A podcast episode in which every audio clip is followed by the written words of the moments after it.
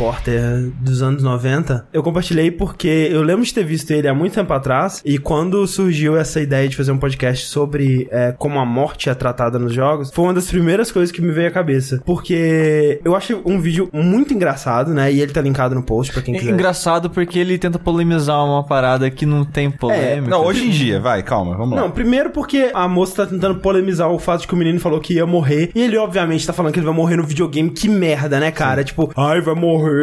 Não, não vai nem morrer. videogame. Eu vou me matar. Vou me matar, exato. Que é um vídeo do garoto que tá jogando o jogo do é, Castle of Illusion, do Mega Drive. E ele comenta pra repórter que, ah, tem essa parte aqui do jogo que pra eu passar mais rápido é mais fácil eu morrer. E aí resetar a fase e pegar um outro caminho que vai dar um atalho e tudo mais. E aí a repórter tenta polemizar, tipo, ah, é mais fácil morrer, então. O videogame tá te ensinando que é mais fácil morrer. Eu acho engraçado porque em nenhum momento o garoto percebe. Ele não, é, ele não titubeia, Ele não titubeia, porque... né? É, preciso mesmo, é isso Sim, aí. é, mesmo, vou, é. eu vou matar. É, vou moça, eu acabei de explicar isso pra Sim. você. Você tá tá repetindo. ouvindo, né? Então é, é muito engraçado como que a morte no videogame ela é só mais um aspecto, né, cara? E Como deveria ser na vida. como Olha. deveria ser na vida. Exato. Exato. É, é engraçado isso, né? Como que em todos os outros aspectos da nossa cultura, ela é tratada como um grande tabu, né? Algo que é feio falar, as pessoas não gostam muito de pensar sobre isso e tudo mais. E mesmo em ficção, né? Sempre uma coisa misteriosa e fantástica e mágica. E no videogame é tipo, ah, morreu. É, ok. Próxima vida. Cara, eu acho, chutando, que tem mais jogo onde você morre e mata do que você pula. Sim, provavelmente. É, não, é assim, acho que principalmente pelo fato de que a grande maioria dos jogos, elas são focadas no combate. E nem só combate, tipo, tô jogando cobrinha, Snake. Sim. É vida? Ah, morri. Verdade. Vamos, vamos pra próxima vida aqui. Sim, Sim, exato. com certeza. Também é morte. Sim, então, exato. tipo, é muito engraçado, né? É, é muito, tá muito presente, assim, de verdade. Ai, tem morte nesse jogo, que clichê. Que clichê.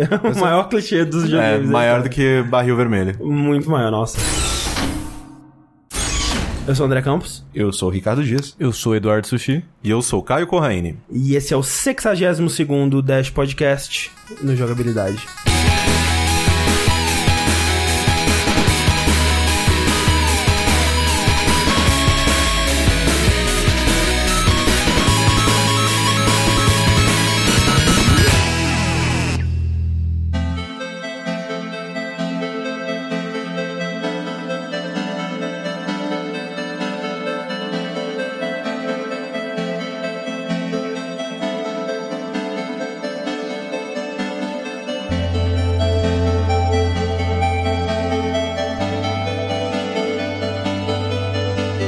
Antes de começarmos esse Dash, é importante lembrar que o tema do Dash é morte. Exato. É, então, nesse podcast, nós vamos falar da, da morte em suas várias modalidades. Modalidades, como se fosse as Olimpíadas agora, né? Exato. Morte de todos os tipos e tamanhos. Então, a gente tá deixando esse aviso aqui porque a gente sabe que alguns assuntos mais delicados, como suicídio ou outros temas relacionados à, à morte, de modo geral, podem causar efeitos, né? Triggers, gatilhos de algumas pessoas.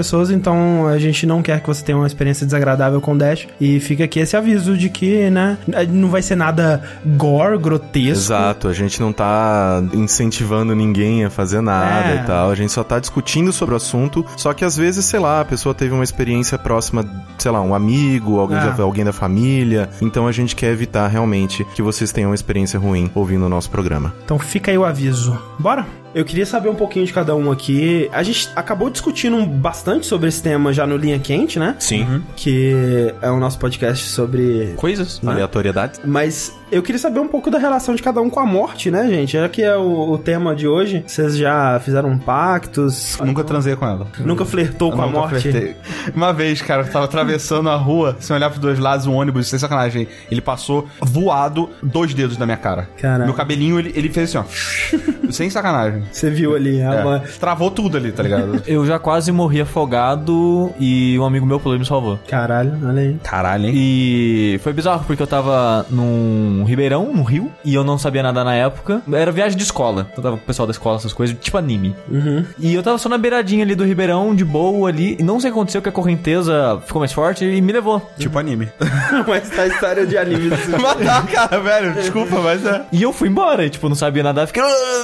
E, tipo, eu indo embora, tipo, afundando e aparecendo, afundando e aparecendo. Caralho, velho. E morrendo, sabe? cara. E na minha mente eu fiquei lá um minuto, sabe? Só que sei lá quanto tempo eu fiquei. E eu pensei, ha! Vou morrer. Eu vou morrer. é isso aí.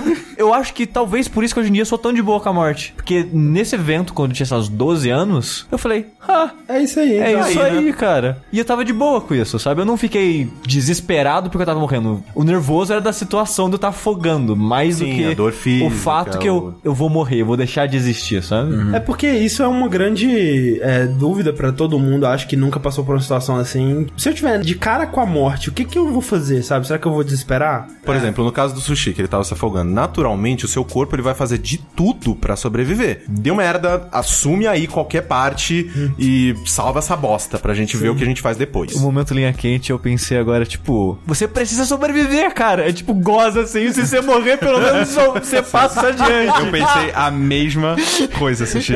E isso é, é muito estranho.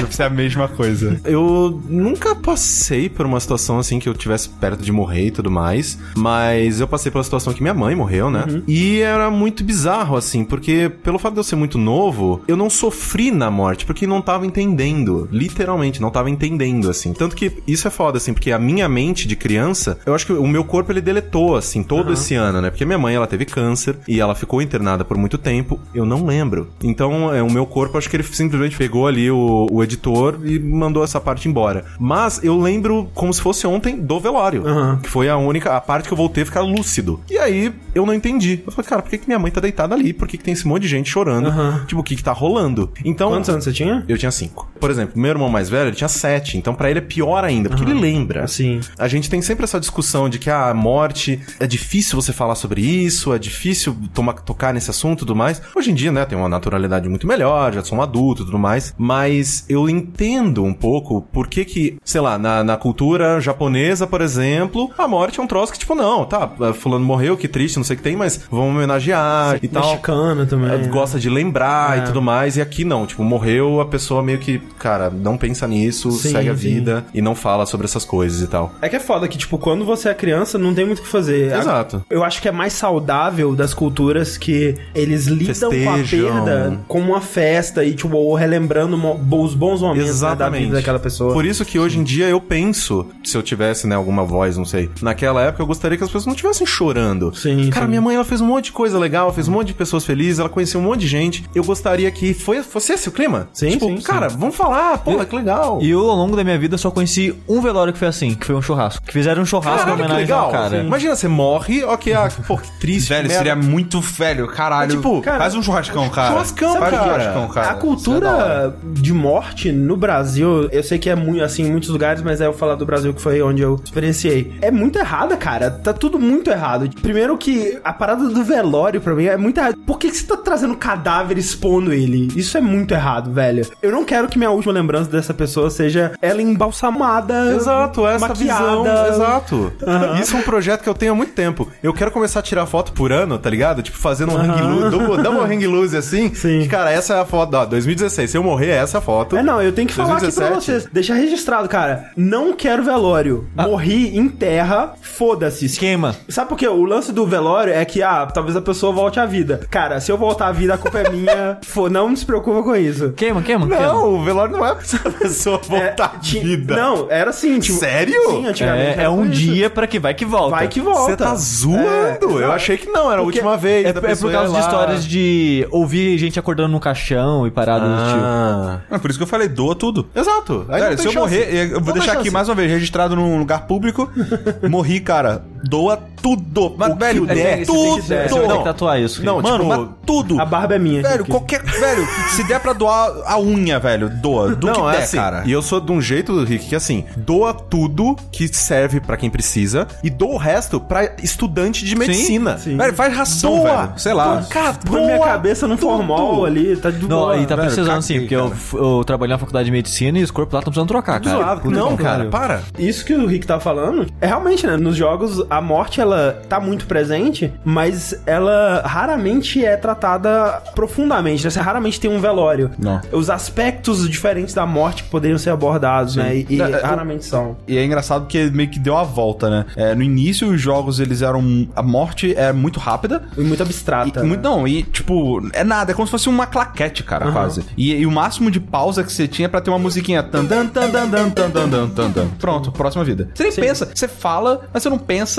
é- é- não, não tá carregado, não tem. Sabe quando você fala uma palavra muitas vezes e ela perde exato. significado? Tá ligado? É, tipo que isso. a morte nos jogos, Rick, é- a gente não encara como uma morte, a gente encara Exato. como uma falha, como um reset. Exato, é um É, reset. principalmente pelo fato, né, de que, sei lá, os primeiros jogos, né, que tinham morte eram aqueles jogos que você é uma nave espacial Sim. e aí tá atirando e a nave explodiu. Em nenhum segundo você para pra pensar nas pessoas que estavam naquela Exato. nave, que todos morreram, todo, deu terrivelmente, defendendo a Terra ou sei lá o quê, e eh, simplesmente o jogo, ele já recomeça ou coloca a próxima ficha para tentar de novo. Cara, mas a raça humana não é assim. A gente trata de uma forma diferente porque a gente tem a perspectiva nossa, das pessoas muito próximas, da nossa própria morte. Mas imagina se você fosse uma pessoa externa, como o videogame é pra gente, observando a Terra. É isso, a velho. morte não tem o valor que ela tem, né? A morte ela tem valor pra gente porque a vida é uma só, né? No videogame, ah, foda-se. Foda-se. É engraçado porque quando começou, né, os videogames lá, vamos dizer, Tennis for Two, né? O joguinho do tênis lá que o cara fez no osciloscópio. Ninguém morria. Ninguém morria porque tava simulando um, um esporte, né? Só que o que acontece? Quando você vai criando situações diferentes, você quer que aquelas situações sejam o mais emocionante possível. E pra você deixar uma coisa realmente muito emocionante, você tem que envolver a morte eventualmente. Vida ou morte, você tá arriscando a sua vida. situações de vida ou morte. Ex- situa- Exatamente. situações de vida ou morte, que acaba sendo um sonho também do ser humano, né? De tipo, aquelas histórias onde o ser humano ele caçou todos os animais e aí ele quer caçar agora o ser humano, né? E aí vira uma, uma coisa de vida ou morte também. Todo esporte, se deixar, vai virar alguém tentando matar o outro, né? Exato. Como é, que É era o aquele. UFC, né?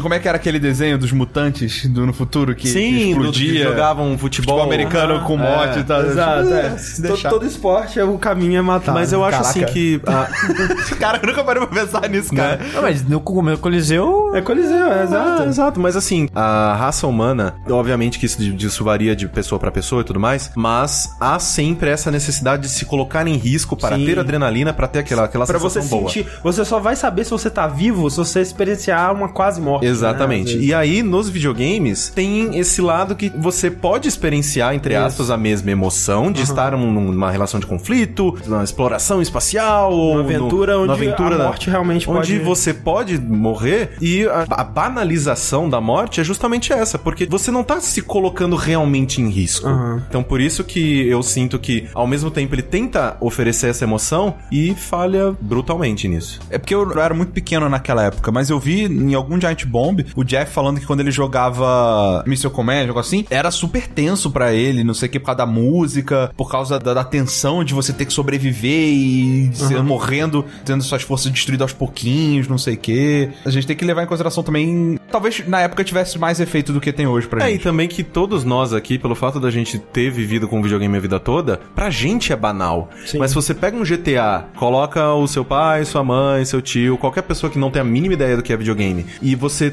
é atropelado por alguém no jogo, a pessoa vai ficar horrorizada. Vídeo reportagem do, do Glória da Globo. Exatamente. A pessoa que não cresceu nesse meio, ela não vai entender de imediato essa banalização, né? Não vai entender que aquilo é uma mecânica só. É Tem especialmente. filmes, né? Mas nunca é o mesmo nível de quantidade de gente morta. Só vilão. Cara, anos 90, anos Não, 80, cara, cara. não, cara. Cara, pega Max Payne, pega Doom, velho. Nem- não tem nenhum filme com a A quantidade de única coisa que você faz no Doom é atirar em pessoas e matar elas. Não, pessoas, né? Não tem um monstros. nível de carnificina, Não, sabe? e Tipo, normalmente quando tem, tipo, se ela pega o mais Mas Rambo. po- tá, pode ter lá, tá mais, mas tem muito, entendeu? Eu tô falando, na Sim. mídia normal, em qualquer outra mídia, tem muito mesmo assim. Sim, mas tem níveis, entendeu? Mesmo se você pegar um filme gore de assassino e a porra toda, não é o mesmo nível de banalização de violência que é, por exemplo, um Bioshock Infinite, que em teoria é um jogo super né, inteligente que tenta ter uma mensagem racial e. Na primeira fase você mata mais do que o filme todo. né? Exatamente. E isso foi uma das coisas, né, na época do Bioshock Infinite que afastou muita gente. Que o, o jogo se apresenta como um jogo que tem uma temática mais madura e mais adulta e quer discutir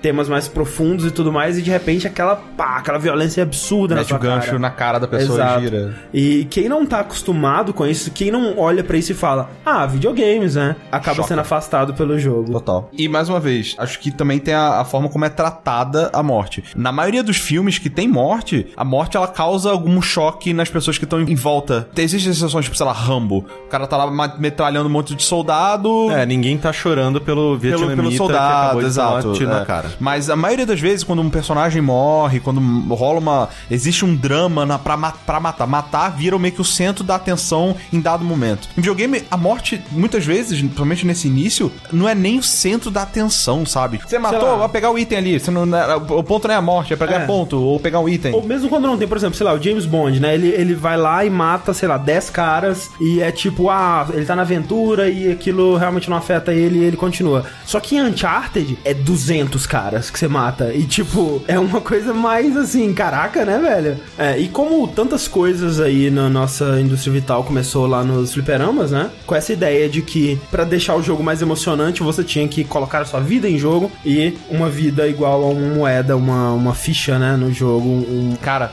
eu era muito bobo, velho. Eu achava que cartãozinho é o futuro, né? que, pô, eles inventaram pra facilitar, Ah, né? porra nenhuma. Não sei o quê. Não, cara, porque antes era 25 centavos e agora, não, não, é um real, mas um em, um em 25, um em 35. É, como é que você vai colocar Não, isso vamos tudo? fazer um cartãozinho aqui que fica mais prático pra vocês, né? Isso eu não vou nem notar que estão gastando esse dinheiro. É, e aí, a morte, ela, no jogo, ela adquire esse significado de uma nova tentativa, né? Uma chance de você chegar até o fim do jogo. E é muito engraçado, cara, que desde sempre o continue, ele sempre foi vida. Meu pai sempre falava vida, ah, bota mais uma vida aí, aumenta a vida aí. Cadê o macete pra ter mais vida, Uhum. sabe? E, e- e é muito engraçado isso, cara, que às vezes é, talvez nem fosse alguma coisa de vida mesmo, uma morte, às vezes um jogo de esporte, como você falou, mas era tratado assim, continue era sinônimo de vida. E como a gente tava falando, quando os jogos eles foram é, adquirindo narrativas mais complexas, esses sistemas eles foram entrando em conflito, né? Porque a morte, tanto do personagem que você controla, Sim. quanto dos personagens que você tá matando, às vezes eles entram em conflito com o que tá sendo contado no jogo, né? E isso gera aquela coisa toda da dissonância e tudo mais. É só ver a diferença de, ah, não, morte na CG é uma Exato. coisa e morte no jogo é outra. Exato. A Ares tomando uma espadada no peito na CG, morreu. Morreu, né? Por que, que não usa a porra de um Phoenix Down nessa mulher? É a piada que todo mundo já fez e, tipo, Sim. todo mundo sempre vai fazer. Porque, realmente, é essa dissonância da narrativa que no jogo as mecânicas funcionam de alguma maneira e quando o jogo fala, cala a boca, eu vou te contar a história, é de outra completamente diferente. Ou quebra de imersão, né? Exato. Você tá lá com o cara infalível, aventureiro, que tá lá no momento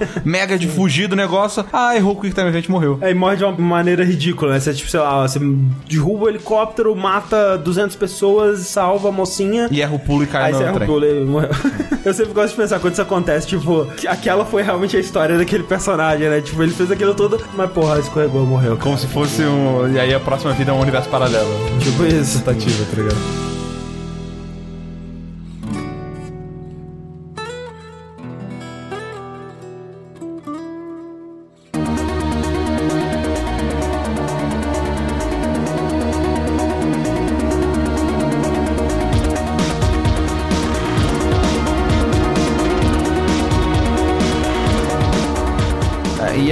Esses são só, tipo, só dois exemplos de como que a morte vai. A morte banal, a morte que é dissonante, nananã, como que ela, ela é representada nos jogos. Mas tem muito mais exemplos do que esses. Sim, né? sim. Esses que a gente falou, que na verdade é a, a maioria esmagadora dos jogos, que é a morte como um reset, né? Isso. É a morte como uma segunda chance. Tente É, novamente. como é a maioria esmagadora, né? Tem diferenças esmagadoras também na qualidade, no nível de como que isso é usado no jogo, né? Pode ser usado de uma forma muito boa, como uma maneira de você aprender como jogar aquilo, né? E Um exemplo muito bom disso aí é Super Meat Boy, cara. O que eu falei, ele banaliza ao máximo a morte, Sim. velho. Não tem nem musiquinha triste, É. cara. Não tem nem musiquinha triste. é- É, a música, inclusive, ela nem para. Você ela não continua. precisa nem terminar de morrer, você já pode apertar um botão pra, Sim. tipo, vai, Vai, só vai. Então, tipo, cara, a morte é mais banalizada do que ali, eu acho que não tem como. É. E no final aparece todos os seus bonequinhos andando, correndo e morrendo ao longo do caminho, só um chegando no final. Isso é muito foda também. E no final mostra que tem um lugar que vai todos os que você.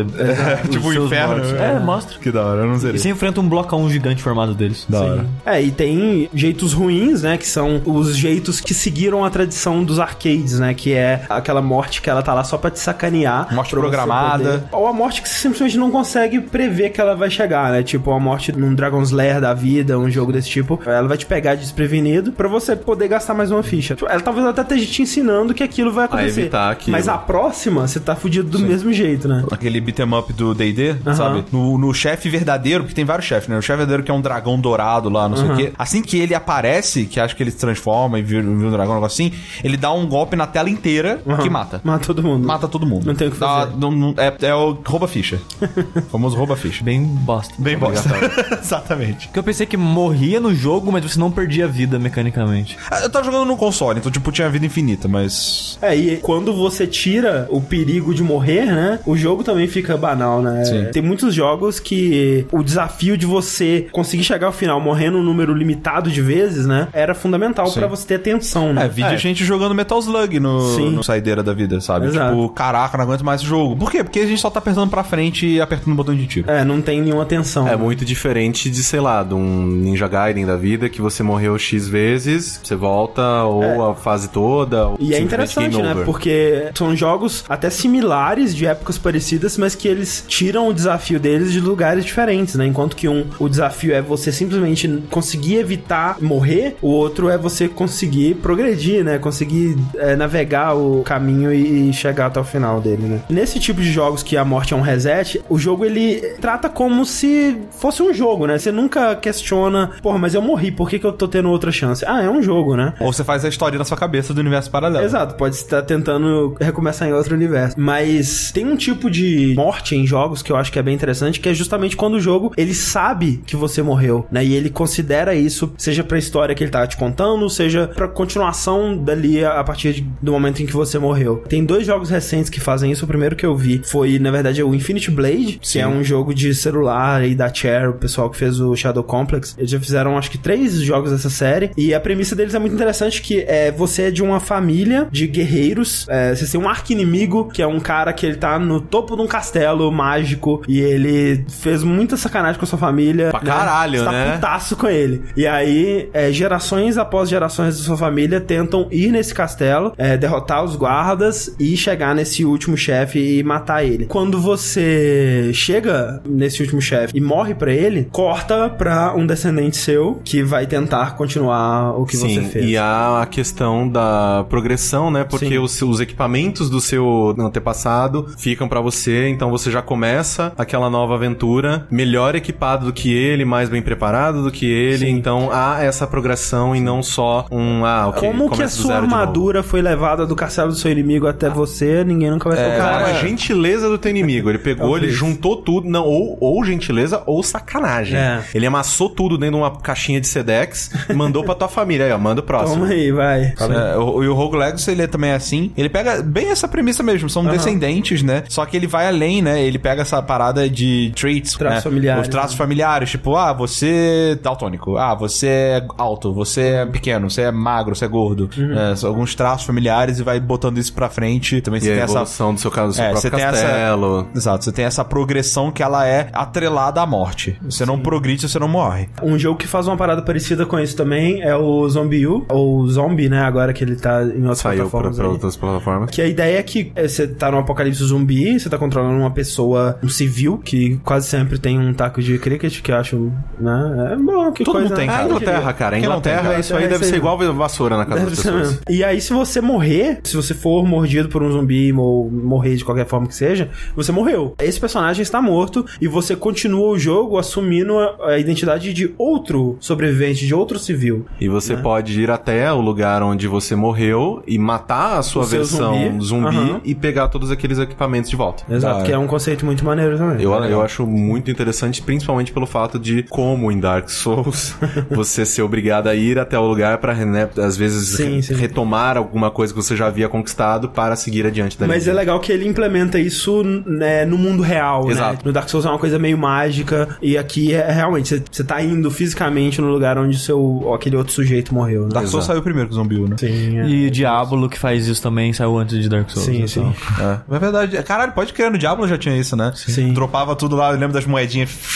Tinha que ir lá buscar. Corpse Run é uma coisa que precede bastante. Sim, sim. E é interessante, é uma é forma interessante de lidar. Só que no Diablo não é outro aventureiro, na teoria, né? Não, é você. É você, você só tá indo lá pra pegar as coisas de volta. Sim. Outro jogo que ele reconhece que o jogador morreu é o Prince of Persia Sands of Time. Só que o dia é diferente, né? De um jeito diferente, porque o Prince of Persia, ele acontece Verdade. todo em flashback. Porque o príncipe, ele tá narrando aquela história, né? Ele tá contando toda aquela história. E desse modo, você sabe que o príncipe príncipe ele não pode morrer naquela história. Ele tem que chegar ao fim dela pra poder contar tudo o que tá acontecendo. Então é muito engraçado, porque quando você morre, quando você desliza, tropeça e cai num buraco e morre, ou morre numa batalha, ou, ou seja lá o que for, a tela para, né, com a tela de game over, e o príncipe, como narrador, ele comenta: Não, não, não foi assim que aconteceu, não. Pera aí que eu vou contar de novo. Eu devo ter me confundido aqui, né? Legal é que eles, eles retomam essa piada no Call of Juarez, o Gunslinger, Exato. que ainda é mais engraçado, né? Que- porque ele tem essa pegada mais de comédia, em que tem até um nome pra isso que é o narrador não, Não confiável. confiável, exato, é. Né? Que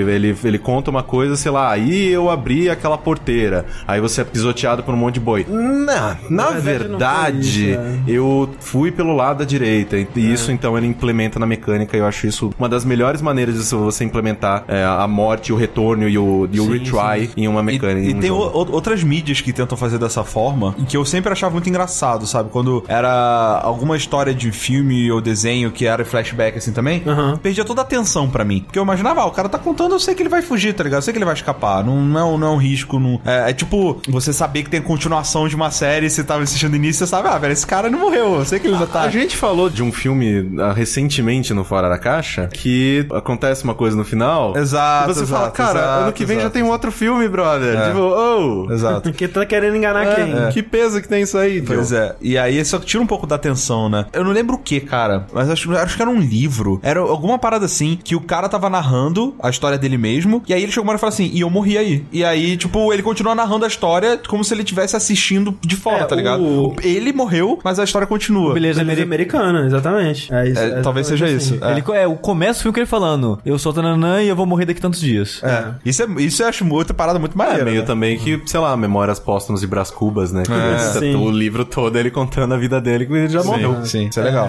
É, mas todos esses, apesar deles tratarem a morte como uma coisa diferente, é, Eles reconhecerem, eles né? reconhecerem a morte e tal, a morte, ela ainda não é o principal do jogo. Não é um tema muito grande dentro do jogo, sabe? Ele- Eles abordam a morte de uma forma diferente, eles dão um contexto lá, lá legal e tal, mas o jogo tem outras coisas e eles não, não é tão aprofundado nesse sentido. Em compensação, tem alguns jogos onde A morte, ela acaba sendo parte de uma mecânica central dele, ou a mecânica em si, né? A Por motivação para que o gameplay aconteça daquela maneira. Por exemplo, é um jogo que ainda não saiu, que é o Return of the Obra Dinn. Pra quem não sabe, é o novo jogo do Lucas Pope, aí o, o criador de Papers, Please. E é muito interessante porque você controla um investigador que tá explorando um navio que chegou no porto totalmente vazio, né, sem nenhuma Sem pessoa tripulação. viva, sem tripulação, sem nada. É, só o sim. É, e você tem que investigar o que aconteceu ali. Você tem um artefato mágico, que é um relógio, que quando você encontra resquícios de, de morte, né? Você vê sangue ou coisas que te indiquem que alguém morreu ali, você consegue ver o passado, né? Você consegue ver o que aconteceu, os últimos momentos de vida da pessoa que morreu ali. Né? Ou seja, alguém sendo esfaqueado ou tomando um tiro, ou seja lá o que foi que aconteceu com a pessoa. E através da observação da cena da morte da pessoa, você tem que descobrir quem que era essa pessoa, o que ela estava fazendo, por que que ela morreu, e com base em investigações de cenas pontuais de morte, você tem que montar toda a história do jogo, né? Então é um jogo onde você vai ver mortes e mais mortes e mais mortes e mais mortes pra tentar contar essa história que é o grande mistério. É a história de todos os jogos. Sim.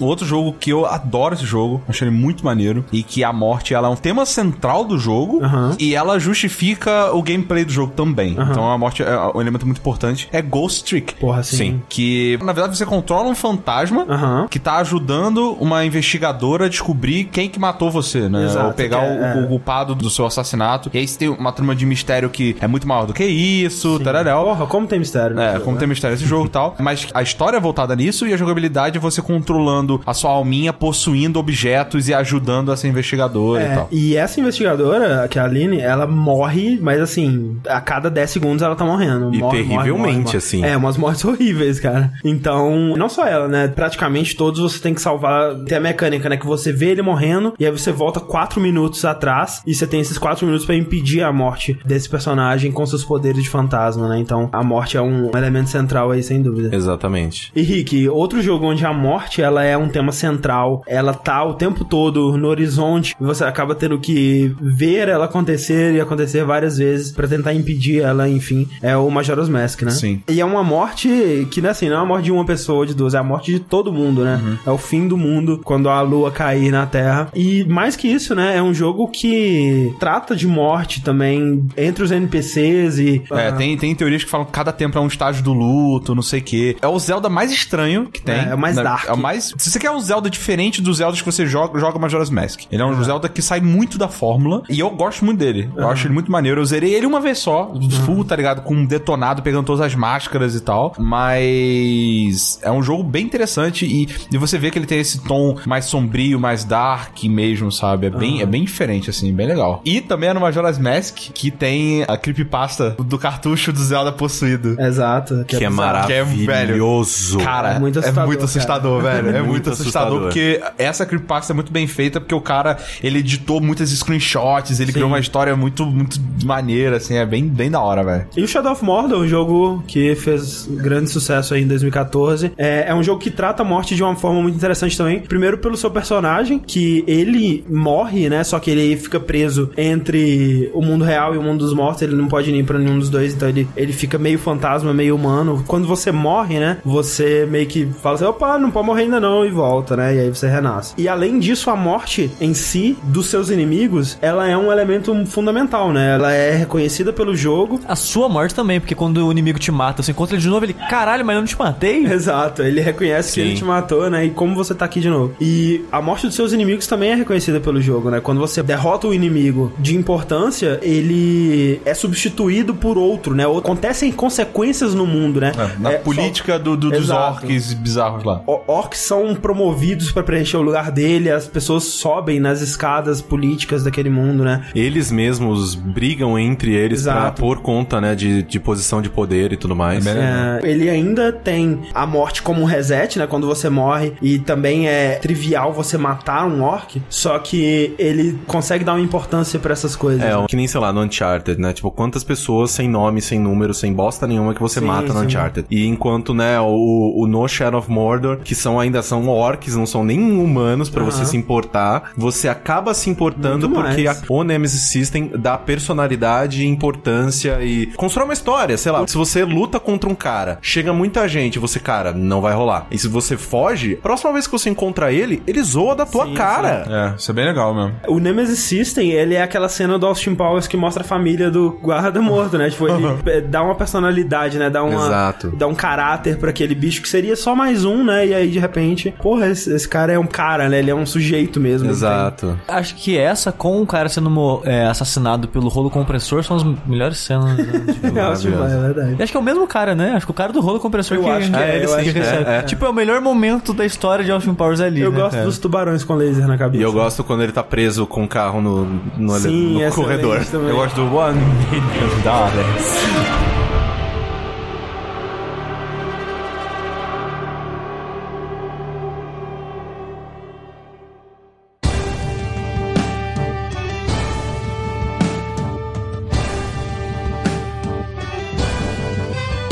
Mas, André, a morte é o maior clichê dos jogos. E uma das maneiras que ela é usada é como uma mentora, uma professora, uma mãe que vai te pegar, te meter a porrada e falar: aprendeu, filho da puta? Não! Então Não? vem cá morrer de novo. Que no caso, né, os jogos que usam a morte como uma maneira de aprendizado, né? Tipo, olha só, tá vendo? Você morreu aqui porque você cometeu esse erro. É. E agora o que você sabe disso faz melhor. Pra isso funcionar num jogo, ele tem que ter mecânicas de jogo muito precisas, né? Ele tem que funcionar muito bem. Pra você reagir e aprender com aquilo. Isso acontece em jogos como Spelunk, que tudo bem, né? Quando você tá jogando pela primeira vez, talvez, você não sabe como que é Spelunk, É, Aquela, aquela flecha que vem do É. nada, vai tomar no gol, né? mas quando você toma a primeira flecha, você aprende. Olha só, Sempre tem- que eu for descer em algum lugar, eu preciso ver se não tem uma parada Exato. que E atira às flecha. vezes, né, quando você vai pra outros mundos, talvez não tenha aquela paradinha que atira flecha, mas você já fica, pode ter uma coisa, né? Eu, eu vou ficar olhando todos os objetos desse cenário e experimentando. Vou jogar esse cachorro no meu Exato. lugar, que ele vai tomar flechada. Sim. Tem ele aguenta maneiras, né? três. É o jogo que te deixa cabreiro. te deixa cabreiro. Sabendo que tem armadilhas e podem ter coisas te esperando, você fica sempre experimentando, com jogando objetos antes. Tem joguinhos é, que ficaram muito populares alguns anos atrás, que são aqueles jogos extremamente difíceis, tá ligado? É, tipo a Wanna Be The Guy. Você é, chama um tipo de Kaizo, né? É, isso, isso. São jogos que tem muito disso, né? Que é, é muito pela repetição. Anda, morreu? Tá, agora sei que esse negócio aqui me mata. Vai, anda, morreu? Mas eu Só acho que que é diferente. É, porque o Wanna Be The Guy é memorização, basicamente. Memorização, é. É, É, mas no é que- Spelunk, não. Porque o mundo não é o mesmo sempre. Exatamente. Mas você sabe que existem tais perigos e você sabe como se portar naquele mundo para que não se ferre com tais Exato, perigos. você aprende o conceito, não memoriza É tipo, o desafio. é tipo assim, um amigo seu, porque eu tenho que usar esse exemplo porque senão você morre mesmo, foi atropelado porque não olhou os dois lados da rua antes de atravessar. Você agora sabe que você tem que olhar pros dois lados da rua de atravessar. É. É, mais ou menos isso. Mas a maioria dos jogos aprende não é o assim, certa conceito. É que esses, que tipo assim, sei lá, tem Uncharted. Como que você não morre? É só não tomar tiro, usar cover. Quando você morre, você não aprende nada de específico. Tipo, você não aprende, ah, eu devia ter atirado naquele cara primeiro ou. Não. Ah, às vezes até Sabe. aprende, mas é. Não é, o foco, do né? design É, do jogo. Não é o foco do design, exato. É, e em jogos como o Spelunk ou Dark Souls também, né? São jogos que a morte, quando ela acontece, ela geralmente tenta te ensinar alguma coisa, né? Se você tá enfrentando um chefe, tá morrendo pra ele e você não tá aprendendo nada, tem alguma coisa errada, né? Ou com o jogo ou com você. O Rick ele presenciou isso quando tava tentando enfrentar um chefe é, no Dark Souls 3. E. É, quando eu joguei Dark Souls também. É, você vê, ah tá, ok, quando ele faz isso é aquilo. Então você sabe como ele age, você sabe como lidar com aquela situação. Não quer dizer que sempre você vai começar a batalha, vai, ok, comecei a batalha, dois golpes, um uma rolada pra trás, ele vai agir dessa maneira. É, porque a inteligência tem- Sim, artificial sim, sim, é aleatória o suficiente pra que você reconheça os padrões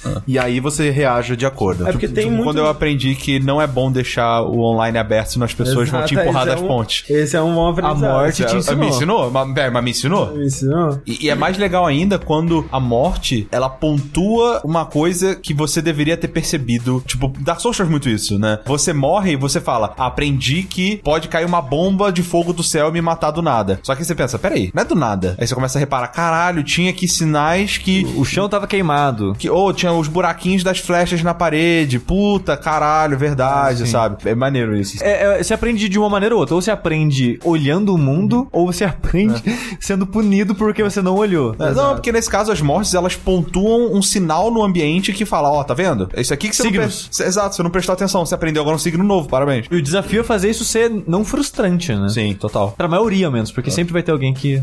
né? A gente tá falando de jogos onde a morte é, do seu personagem era considerada pelo jogo, né? E a gente tá falando do Shadow of Mordor, onde a morte do seu inimigo é considerada pelo mundo e tudo mais. Mas no Shadow of Mordor ainda é uma coisa sistemática, né? O jogo, ele criou um sistema pra que isso aconteça e gerando os números dele lá, ele te faz acreditar que todo mundo reconheceu que aquele personagem morreu e tá acontecendo essas mudanças na, na política. Mas existem jogos onde a morte de NPCs ou mesmo dos inimigos que você tá matando ao longo do jogo, essas mortes elas têm um peso narrativo. Porque na maioria dos casos, como a gente tá falando de Uncharted ou né, a gente fez a brincadeira com Austin Powers e tudo mais, é justamente porque na maior parte das vezes os inimigos que você tá matando são Nada, cara. nada. Zero, né? zero. São- Tá- Tem até mesma só apenas obstáculos. Só obstáculos, exato. Então tem até o mesmo rosto, o mesmo É. modelo de corpo e Vou fazer aqui a- o papel repórter dos anos 90. Então quer dizer que os seus inimigos são só obstáculos pra você? Só obstáculos. Você mata e passa por eles como se não fosse nada. Como se não, não existisse um ser humano ali. Mas tem alguns jogos que eles tentam dar um peso a isso, né? E um dos que mais me impactou nesse sentido, que a gente inclusive fez um dash sobre ele, foi o Spec Ops The Line. Que é um jogo que a ideia dele é brincar com isso, né? Te jogar no seu lugar de conforto de... Ah, é um shooter militar, né? Vamos lá, o trio do- dos soldados, os fodões que vão lá resolver o problema e matar os bandidos pra salvar os inocentes. Só que você acaba matando os inocentes e os bandidos juntos e descobrindo que você não é herói de porra nenhuma e que você só tá fazendo merda e... Mas uma coisa que eu acho super interessante no Spec Ops é justamente ele distorcer essa comodidade que nós temos, né, como norma e botar o peso nas tuas costas. Sim, Você exato. tá com o controle na mão, você tá se divertindo, a culpa é sua. Exato. Exato. Quer fazer isso parar? Pare de jogar.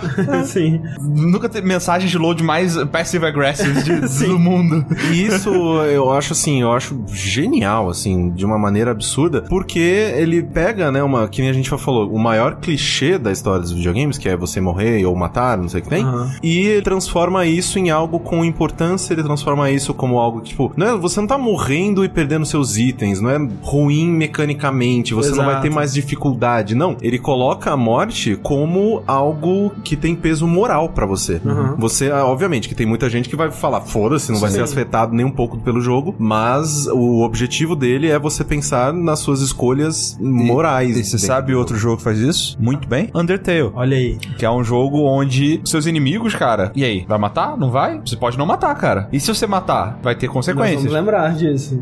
Se você não matar, igualmente. Sim. Então, assim, é um jogo onde a morte ela é tratada de uma maneira muito diferente, assim, de, Ah. de, de outros jogos. É, é uma parada bem interessante. Quase que uma mecânica. É uma das mecânicas principais do jogo, né? Sim, então, sem assim, dúvida, é verdade. Tem jogos, como por exemplo, sei lá, Infamous, que tem essa divisão muito clara entre o bem e o mal, né? Sim. E você tem que escolher os o seu karmas caminho. lá, é, né? É, você tem que escolher o, o, o caminho azul, que é do bem, e o caminho vermelho, que é do mal. E aí tem cenas que, tipo, ah, tem uma pessoa, você pode salvar ela ou você pode matar ela, né? Essa distinção é muito simples e acaba que não tem peso narrativo nenhum. Tipo assim, ah, se eu matar, é pra conseguir o poder do mal. Se eu salvar, é pra conseguir o poder do bem. Você não tá sendo afetado narrativamente por aquela escolha. Eu gosto do Spec Ops The Line porque ele tem momentos Ele é, sutil nisso. muito sutis, assim, né? Ele Eu nem lembro- te avisa que tem uma escolha ali. Exato, tem um momento que você tá já mais pro final do jogo, que você tá sendo perseguido por uma multidão raivosa de civis. Eles cercam você e os seus amigos e começam a querer te linchar, querer te, Te atacar. jogam pedras. Começam a jogar pedras e, e as pedras vão drenando sua vida, né? E você tem que fazer alguma coisa ali, né? E tem algumas soluções que não letais que você pode fazer, mas a ideia do jogo é te colocar numa situação que você vai matar aquelas pessoas pra se defender e depois pensar, tipo, caralho, eu realmente Que eu fiz, essas pessoas. é, né? É. Que é normalmente o que acontece, né? Soldados eles chegam lá, matam. Não, e Depois falam assim, caralho, velho. Não, e uma coisa que é genial pra mim nessa parte é que eu já tava tão emocionalmente ligado àquela história que é uma parte muito tensa, Sim, coisas terríveis acontecem antes daquilo e, cara, eu metralhei aquelas pessoas com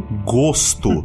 e aí depois, conversando, obviamente, né, com outras pessoas mais, ah, mas o que, que você fez naquela parte? Como assim tinha uma escolha? É, você não. Bate a bad. Tipo, cara, tá um jogo, acho que devia jogar de novo, cara. É, é um jogo fantástico. Se eu não tivesse platinado, eu platinaria. Termina na última dificuldade pra mim, então. Não. É jogo É, é, meio infernal. é. Um outro jogo que também ele tem cenas de morte muito impactantes, porque ele consegue fazer você se importar tanto com aqueles personagens, é o The Walking Dead, né? Especialmente a Sim, primeira total. temporada dele. Tanto, ah, assim, claro, tem a cena de morte é, mais marcante de todos, que é a que tem no final, a última cena do último episódio. Mas eu sempre lembro da cena do terceiro ato, que é na estradinha ali, que os personagens estão discutindo, uma Meu pessoa Deus. saca a arma e dá um tiro na cara da outra. E era uma das poucos personagens ali que tava do seu lado e que você tava, porra, maneira essa pessoa, né? E de repente morreu. Sim. É muito engraçado como que mexe nos sentimentos mesmo, né, cara? É. Porque até aquele momento, o meu personagem tava interpretando ele como um cara que quer apaziguar, quer Sim. unir a galera, quer ser um líder. Vamos lá, vamos lá, time, não sei o que, dá, dá pra todo mundo. a gente Partir vai conseguir. Cara, era eu e Clementine, foda-se o resto. Não, era, era- cara, e era isso mesmo. Eu falei, velho, eu só quero que a Clementine sobreviva. É Não, só isso. E, e é um jogo que naquele momento ele te faz dizer: O quê, sua maldita? Você vai ficar aqui na estrada e vai morrer. Se Sim. passar um carro em cima de você, eu vou achar é bom. É. Né? Então, pra ele gerar esse tipo de reação em você é bem impressionante. É, o Walking Dead. Como é bom, né, aquele primeiro Walking Puta Dead, que hein, cara? pariu, né? Mas até hoje, se eu escuto a música do final, eu choro junto. muito bom Aquela jogo, música é. Nossa, velho.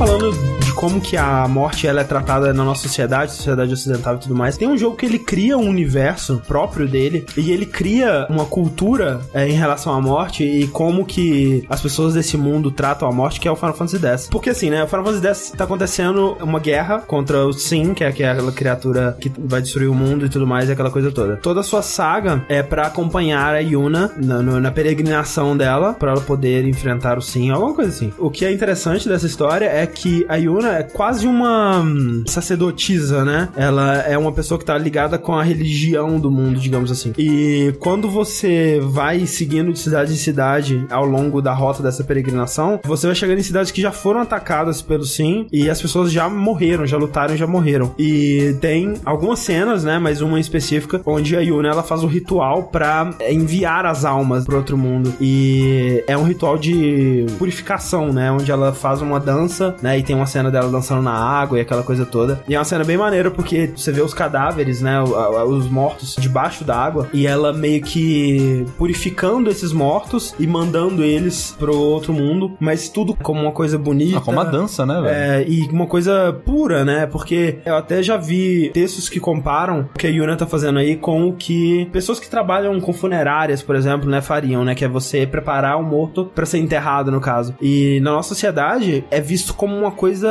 nojenta, né? Suja e caralho, que coisa pesada. Como é que você trabalha com isso? Não te afeta? Como é que você vive a sua vida normal depois de um dia, né, embalmando cadáver e, sei lá, que coisa bizarra. E lá é como se fosse uma coisa de purificar, né? E de Ah, a parada egípcia era muito assim também, né? Sim, então, sim. Sei lá. Mas voltando pro mundo real, a gente tem o The Dragon Cancer, né? Que é um jogo recente, que esse trata É. a morte, assim, né? Muito, muito perto, né? E é aquela parada, é do jeito que a gente não quer pensar, a gente não quer falar, mas que é importante, né? É, Eu acho que é um jogo muito importante pra colocar essa discussão e, e ter aquela experiência de empatia, né? Porque os jogos, eles têm muito esse papel, né? De te colocar no, no lugar de um detetive no ar, ou de um, um trabalhador da fronteira de Artosca, ou, né, de uma alienígena gostosona de biquíni. Mas também uma experiência de empatia, que é te colocar no papel de um pai que tem um filho, é, bebê ainda, né, que tá com câncer terminal e que não tem muito o que fazer, né, cara? E como que é a vida de uma pessoa assim, como é que essa pessoa continua vivendo, qual que é a consequência disso, né, é emocional, espiritual e todos os outros aos aí. É, e tem aquela a parte importante, né, que é de vez em quando as pessoas pensam, ah, não, quando você tem uma doença, você não morre de um dia pro outro. Exato. É um negócio assim que ah, você tá vendo a pessoa morrer gradativamente. Sim. Cara, é uma, uma montanha russa do inferno. E o que eu acho mais maneiro do Dragon Cancer é que ele podia ser um jogo que ia muito pra tentar te chocar, né? E pra tentar te mostrar, sei lá, porra, olha como que é escroto um, um bebê no hospital, que coisa horrível, um menino sofrendo e tal. E ele tenta ir pelo caminho oposto, né? Tentar mostrar tudo de uma forma metafórica, né? Ele mostra toda essa coisa da esperança e da fé e do sofrimento e, e do câncer através de metáforas visuais, é, brincando com conceitos de jogos mesmo, pra tentar contar isso. É, é um jogo fenomenal, assim. Eu recomendo pra todo mundo mesmo, que é uma experiência, como eu disse, de empatia que só um jogo pode te oferecer. Então é muito foda. Mas falando né, de doenças e situações terminais, né, Situações reais, né? situações reais, tem também no Life is Strange, que tem uma situação onde uma personagem, ela tá, né, numa situação meio complicada, meio tensa, terminal. né, sofreu um acidente, tá paraplégica e a situação não tá melhorando, eles não estão conseguindo, né, curar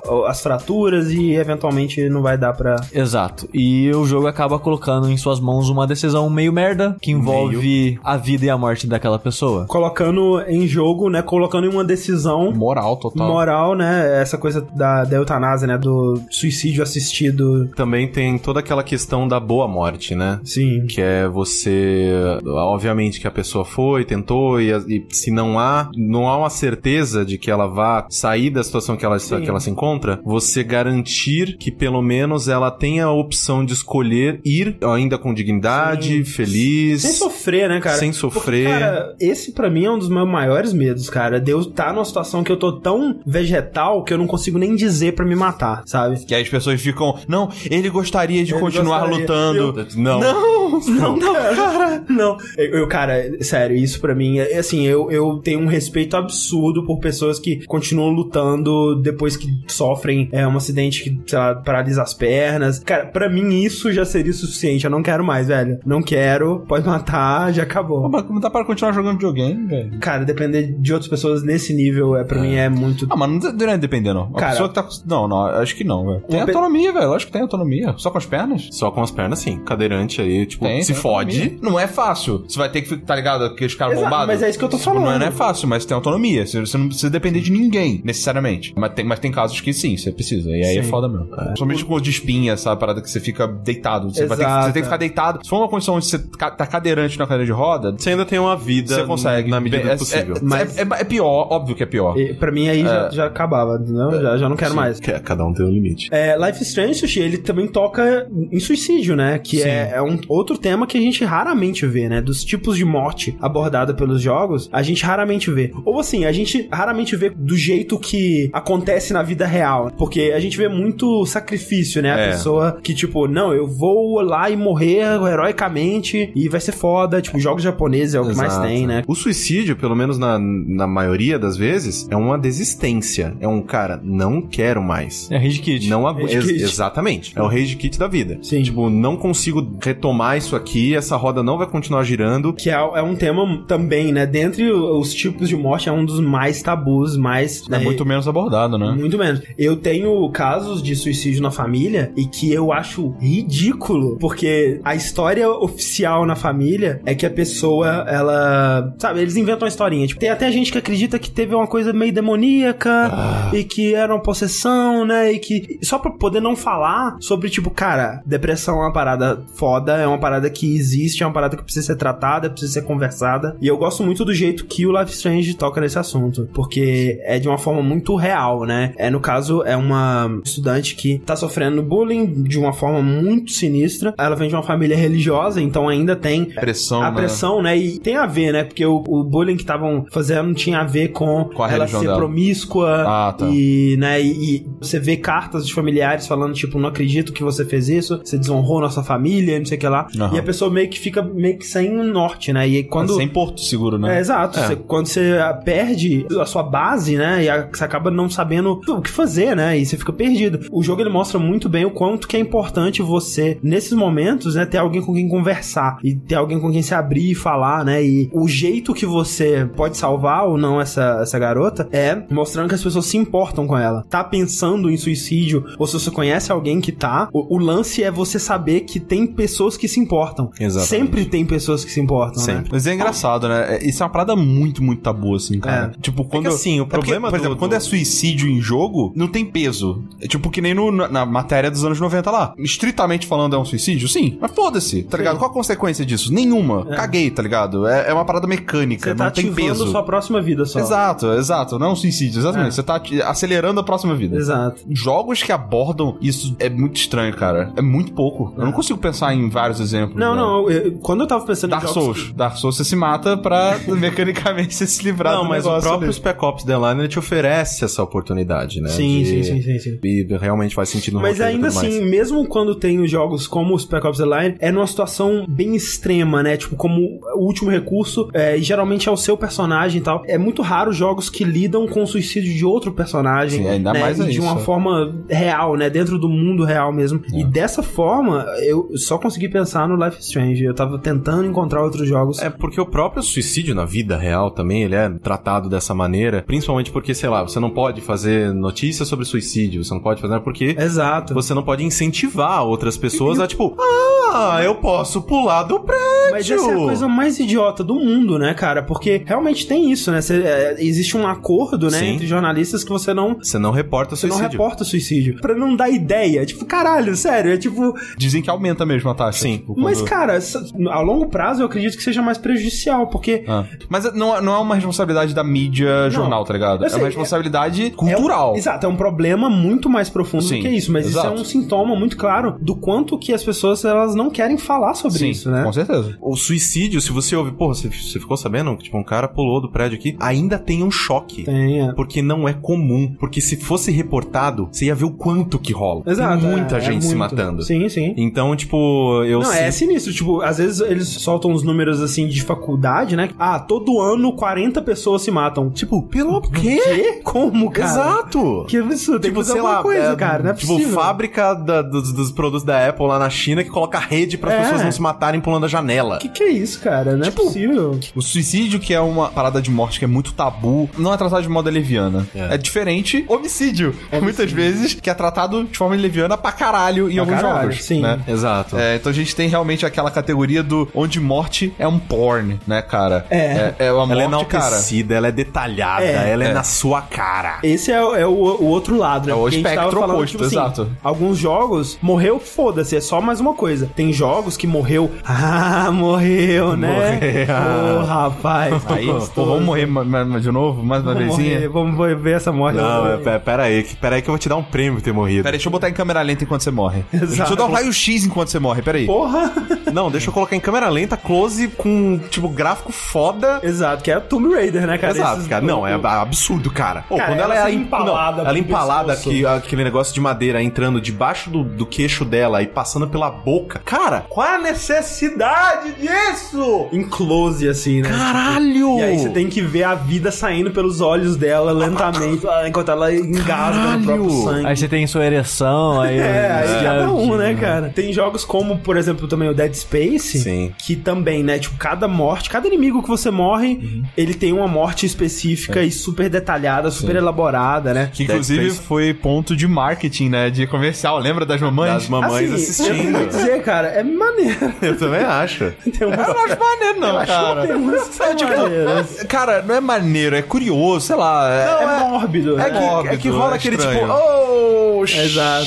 é tipo ver vídeo cacetada. É, só tipo- que num level acima. É que nem o, o Fatality, né? Mortal Kombat tá aí, cara, mostrando, né? É meio que tem, sei lá, é que não sei se fez parte da infância de vocês também, que na, na minha infância tinha o bagulho do Faces da Morte. Faces da morte. Nossa, não, isso eu nunca assim, gostei. Mas isso é eu que tá, nunca eu gostei, nunca cheguei perto. Eu também nunca cheguei perto. Inclusive Mas- no WhatsApp, nego fica mandando essa porra desses de vídeo de Cara, morte o tempo não, todo, não, cara. não, não, muito chato essa merda. Mas há a curiosidade, há aquele tipo, peraí, o quê? Colocaram o cara numa caixa e metralhar, depois abriram pra todo mundo ver? Isso daí pra mim é demais. Tipo, eu gosto da violência CG. Exato, que é brincadeira, Que é brincadeira. E, tipo assim, pra mim, muito do apelo ele tá em ver o que que esses artistas gráficos usando esse hardware que tá renderizando 30 É, frames e- por segundo conseguiram fazer. É, e você ainda tem um. Exato, tem esse aspecto que você também é artista e tal. Você consegue meio que ter esse olhar. Às vezes dá, um, dá uma sensação muito grande de tipo, cara, velho, qual a necessidade? Pra quê? disso, tá? Tipo, pra quê? Sim, pra quê? É, exatamente, qual a necessidade disso? O né? E o cachorro, cachorro. É, às vezes dá, uma, dá, dá essa sensação, sabe? Esses de face da morte, essas porra de, velho, de gore. Isso aí pra mim, É, não, Esse cara. eu, velho, sem chance. Quem nunca viu gosto, pessoa sendo decapitada? Nossa, eu- nunca. Apedrejamento. Sempre que eu vejo é sem querer, tá ligado? É o cara chegando, olha aquele, aquele que. Ah, não, velho. Porra, tá mostrando esse negócio Sei de lá, novo, me cara. manda Para de GIF, tá ligado? Mas- Tá mostrando esse negócio de novo, cara. Assim, cara, eu não tô zoando. Eu não, velho, eu, eu não tô exagerando. Nem zero, não tô exagerando. É a história real, mais real possível, cara, que Não, os no do trabalho. Rick, tipo, ô Rick, isso aqui é um biscoito? Quero. Aí ele tira e tá um vídeo dentro do biscoito, né?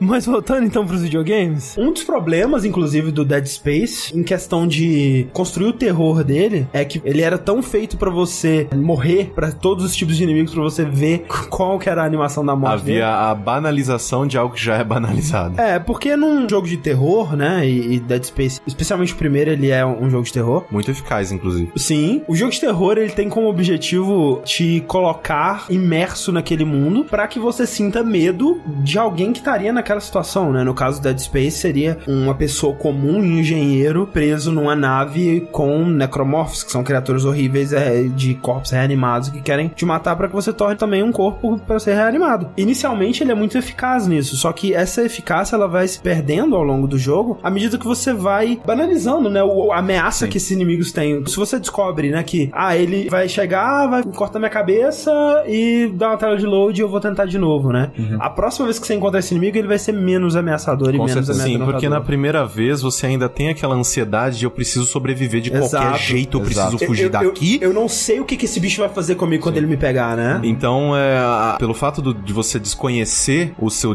destino, ele é mais assustador. Exato. a Eu- partir do momento que, sei lá, Outlast. Primeira vez que aparece um Porra. monstro, cara, meu Cara, Deus vai do tomar no esse jogo, cara. É, não, esse jogo é muito filho da puta. velho. mas ele tem. Como você conseguiu de- zerar esse jogo, cara? Por causa de. É exatamente por causa Porque disso. depois de um tempo você só solta o É controle. porque, mas esse que é o problema, eu não cheguei nesse ponto. Exato. Eu ia comentar aqui, eu, isso eu tenho que falar pra algum designer de games, cara. Melhor jogo de terror é um que, cara, esse jogo você pode nem, nem dar pra morrer nele. Mas ele tem que parecer que você vai morrer até o final. Sem você, mas sem morrer. Mas se você é conseguir muito fazer difícil. isso, eu sei, mas se você conseguir fazer isso, é um jogo de terror perfeito, sabe? Total, porque esse que é o lance, né? O Sushi também fala muito disso. O bicho do Outlast tá te perseguindo, é assustador pra caralho. Ele tá correndo atrás de você, você tá Ele tá pelado, ele tá com o pau de fora. e você tá escondendo Você- entrou no armário, debaixo da cama, é. Porra, é assustador pra caralho. Quando ele te pega, pá, pá, tela preta, começa de novo. Ok, era isso que eu tava com medo? Foda-se. Não cheguei a morrer no Outlast, tá ligado? Sim. Em jogos de terror, geralmente, quando você morre, Acabou a É um magia. problema. Morre a imersão junto. morre a Sim. imersão. Eu acho que isso é pra qualquer jogo, isso é mais prejudicial em jogos de terror, Uhum. mas qualquer jogo pra mim que é focado em narrativa e imersão Aham. isso atrapalha. O Walking Dead, por exemplo. Primeira vez que Se você erra, um- erra um é, errei event. idiota, não, eu já não me importo mais. Isso funciona também até no próprio Uncharted, sei lá, você tá correndo uma, uma cena de ação animal, aí você erra um quick time event. Hum, aí a, a cena não é mais tão mágica e tudo mais. No Uncharted tem um fator que é engraçado que funciona pra mim, que quando você tá com um parceiro junto de você e você morre, você consegue ouvir o parceiro gritando por você, tipo, o Sully, Nate, não, caralho, o que aconteceu? Dá, uma, dá um desespero, tipo assim, eu fico meio que, tipo, caralho, naquela linha do tempo o Nate ele realmente morreu É. e o Sully tá lidando. Esse é o primeiro momento do Sully lidando de verdade com a morte do amigo Isso é maneiro. Isso dá um peso, É. engraçado. Isso é legal. Mas essa questão, trazendo de volta os jogos de terror, eu acho que talvez pra mim, um jogo de terror praticamente perfeito seria um que a morte não fosse só um, ah, você vai voltar. Ele te ferra mecanicamente também, assim, tipo, ah, você vai perder os seus itens, você vai voltar debilitado, pra sempre seu personagem vai mancar, sei lá. É por isso que eu acho que a série Souls ela é tão assustadora. É, especialmente das primeiras que você tá jogando. Porque Exato. É, não é a tensão de um, de um monstro especificamente, é a tensão tipo, cara, eu não posso morrer. Teve um. Tem que chegar no próximo save. Exato. É, teve um momento no. Eu, né, eu tô jogando Dark Souls 3 também. Tem uma parte no começo do jogo que ela é- passa um bom tempo sem ter uma bonfire. Sim, sim. E aí, aquilo tava assustador de um jeito que eu falei, cara, não, velho, você tá, você tá louco, não. É, em Outlast, quando você morre a primeira vez pro monstro, na próxima você vê, ok, ele vai me pegar, mas tudo bem se eu morrer, de boa. No Dark Souls, não. Você sabe o tempo todo, "N- não tá tudo bem se eu morrer, não. Não posso morrer. Eu tenho que chegar na próxima bonfire, né? Então é, é uma coisa muito mais palpável. É, você tem uma razão pra se apegar à vida, Exato. né? Esse que é o lance. É que falam sempre, né? O cara que não tem nada a perder, ele não tem medo da morte. E pra você ter medo da morte, você tem que ter algo a perder. No caso do Dark Souls é muito palpável. isso. Exato. É o que eles usam em, em filmes, sei lá, com família, com amigos, Sim, com, sim. né? Tipo, você tem coisa pra perder, queridão. Uma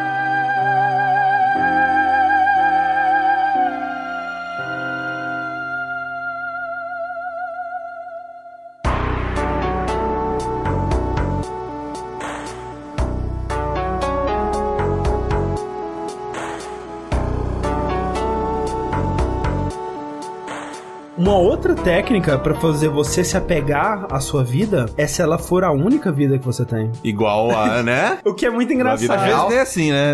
Às vezes é assim.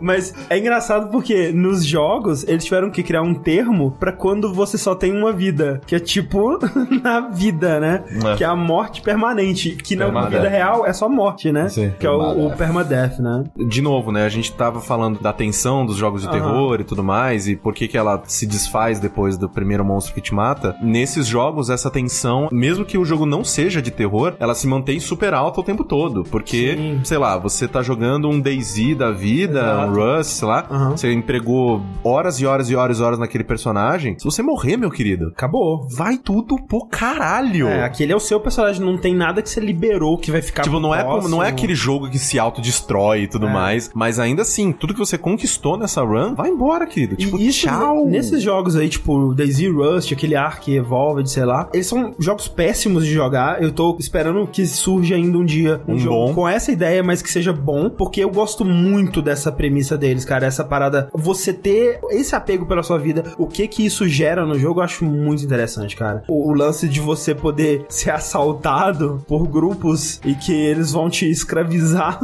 e sugar o seu sangue. Você tá nessa situação é meio merda, mas eu gostaria de me ver porque é uma experiência, né, que não é possível em nenhum outro jogo. A menos que, né, seja uma situação scriptada onde você tá seguindo um papel. Mas Exato. pra isso acontecer dinamicamente, né, é só nessa situação que isso é possível, né? Tipo, alguém aponta uma arma pra você e fala, me dá os seus, seus itens. Joga aí. Eve. Nossa, que aí você perde tudo mesmo, É, né? Você perde a vida real também, né? É, E mas, tem bem essa parada, essa dinâmica, né? mas é, eu, eu acho interessante isso porque, sei lá, é um pouco do que, obviamente, sem a interação social e tudo mais, mas eu tinha muito disso quando eu tava jogando Spelunk for real, assim, não, Aham. vou fazer o final sério e não, não, não, não. E aí quando eu tava numa, numa run boa, run boa era um inferno, cara, porque, Ah, é. tipo, porra, você tá lotado de item, você tá bem equipado, tá tudo indo fodamente lindo, você perde tudo em um segundo. Ah, E é um efeito dominó foda, né? Segundo! Não, eu só tropecei aqui, aí caiu em cima de um monstro, que caiu em cima não sei o que, aí estourou uma bomba, cara, o cara da loja veio, fudeu, já fudeu, fudeu tudo. Nossa, cara. De uma vez. Então é, é uma tensão muito gostosa mesmo. Outros jogos que também tem essa- esse perfil são jogos Tactics, tipo XCOM, XCOM, Fire Emblem, né? Aham. Que são jogos onde não é o seu personagem per se, mas você tem um investimento ali, né? Você investiu na sua tropa, você investiu na- nos seus soldados ali que estão evoluindo. É, muitas vezes você até criou que historinhas na sua cabeça. Sim. Às vezes nem na sua cabeça, às vezes o, jo- o próprio jogo tem mecânica, como Fire Emblem, né? Aham. Tem mecânicas de casal, pra você fazer lá os seus pares Seus ali e tal. amorosos, É, né? E aí, de uma hora pra outra, morreu. Morreu o personagem. E acabou. É. Fechou aquela, aquela linha de história. Avançou demais.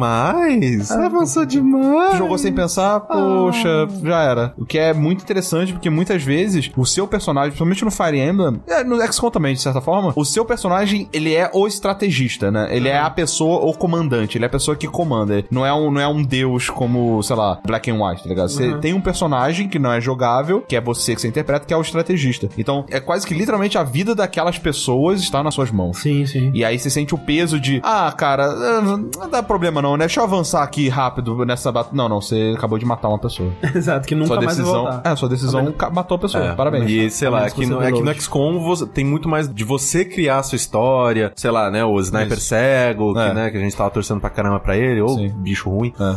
Você cria a sua história. No Fire Emblem tem todo um roteiro, uma questão de Sim, árvores sim. de, de diálogo. Você pega a personalidade daqueles participantes do seu grupo. Então, quando você perde algum. Você nunca vai ver esse final. Nossa, cara, é muito pesado. A não ser que você entra no YouTube e reset ah, o round, mas não façam isso. Load, load, load, load, load, load, load. Outro tipo de jogo com morte permanente que eu acho interessante são jogos onde tem vários personagens que todos eles ou alguns deles podem morrer a qualquer momento, dependendo das suas decisões, né? Por exemplo, um recente que teve que fez isso muito bem, que é o Until Dawn, e, e outro mais antigo ainda, que é Heavy Rain. No fundo, os personagens eles têm momentos em, em que eles podem morrer, e não é qualquer decisão, a qualquer momento você pode matar ele. Às vezes a vida dele tá em perigo, Mas é que nem o jogo de terror que a gente falou. O importante Exato. é a sensação. é a sensação, exato. O importante do Until Dawn é que você realmente sente que o tempo inteiro seus personagens estão ameaçados e eles podem morrer a qualquer instante. E isso que é muito foda. E realmente eles podem, né? A não ser que você jogando pela segunda vez, Exato. ou você tenha lido, na sua cabeça, qualquer situação pode matar os personagens. Você Sim. não sabe. Tipo, ah, vou tomar um café da manhã. Aí você fala, ah, não, não vou tomar. Pronto, fudeu. Pronto, aí, ó.